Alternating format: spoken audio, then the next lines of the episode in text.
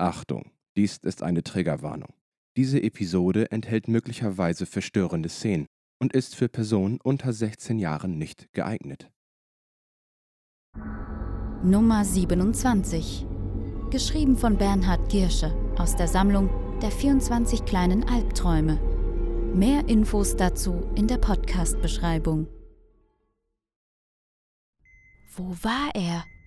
Was war geschehen? Seine Erinnerungen endete irgendwo im diffusen Nebel der Amnesie. Er hatte Schmerzen im Hals und sein Bauch fühlte sich an, als hätte jemand mit voller Wucht hineingetreten. Peter Weller schlug die Augen auf. Er sah auf eine weiße Zimmerdecke und die rechteckige Neonlampe, die aber nicht eingeschaltet war. Er versuchte den Kopf zu drehen, doch der schien mit Gurten am Bett fixiert worden zu sein. Aus dem Augenwinkel heraus sah er einen Infusionsständer, der an seinem Bett stand.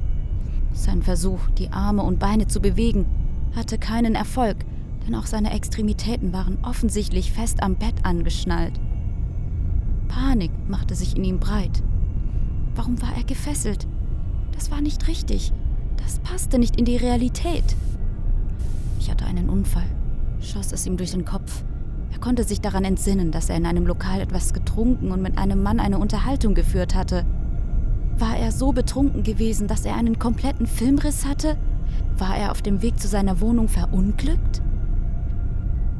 Noch mehr Angst kroch in ihm hoch, denn obwohl er bereits seit einigen Minuten wach war, war noch niemand erschienen, um nach ihm zu sehen. Peter versuchte zu rufen, doch sein Hals schmerzte derart, dass er es unterließ, als ihm klar wurde, dass er keinen Ton hervorbringen würde.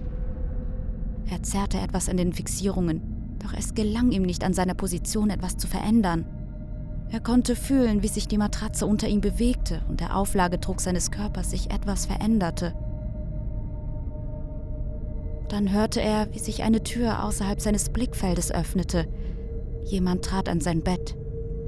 Offensichtlich ein Arzt. Peters Puls beschleunigte sich. Das Gesicht des Arztes wirkte entspannt und ganz neutral, nicht besorgt oder aufgeregt. Der Arzt blickte kurz zu ihm, drehte sich dann um und sprach dann mit jemandem, der außerhalb seines Gesichtsfeldes stand. Das ist Nummer 27. Der Körper ist 32 Jahre alt und in einwandfreiem Zustand. Er hat die Blutgruppe AB positiv. War nicht so einfach, so einen zu finden, aber Sie wissen ja, geht nicht, gibt's nicht. Wir haben Käufer für etwa 40% der transplantationsfähigen Teile, also sollten Sie Ihre Entscheidung nicht zu lange herauszögern. Peter Weller starrte entsetzt auf den Hinterkopf des Arztes. Sein Puls raste und sein Atem ging viel zu schnell. In Panik versuchte er, die Gurte, mit denen er an das Bett gefesselt war, zu sprengen. Vergeblich. Nummer 27 ist seit drei Wochen bei uns. Wie bei den anderen haben wir die Stimmbänder entfernt und eine Magensonde gelegt. Der Arzt drehte sich zu ihm um und griff nach der weißen Decke, die Peters Körper bedeckte. Erst jetzt nahm er wahr, dass er unter der Bettdecke vollkommen nackt war. Sein ganzer Körper zitterte, was den Arzt nicht im geringsten zu interessieren schien. Sehen Sie? Der künstliche Darmausgang, der Blasenkatheter und die Magensonde erhalten diesen Körper so lange in einwandfreiem Zustand, bis wir ihn abernten können. Störende Geräusche sind durch die Entfernung der Stimmbänder stark reduziert. Wir können die Körper bis zu drei Jahre so erhalten. Danach wird die Qualität schlechter. Hörbarer Stolz schwang in der Stimme des Arztes mit, der nun die Decke wieder über ihn breitete. Aber lassen Sie uns in meinem Büro weiterreden. Der Arzt hatte mit dem unbekannten Besucher den Raum verlassen und Peter war wie erstarrt. Das eben Gehörte war so ungeheuerlich, so allumfassend schrecklich und absurd, dass sein Gehirn sich weigerte, es anzuerkennen.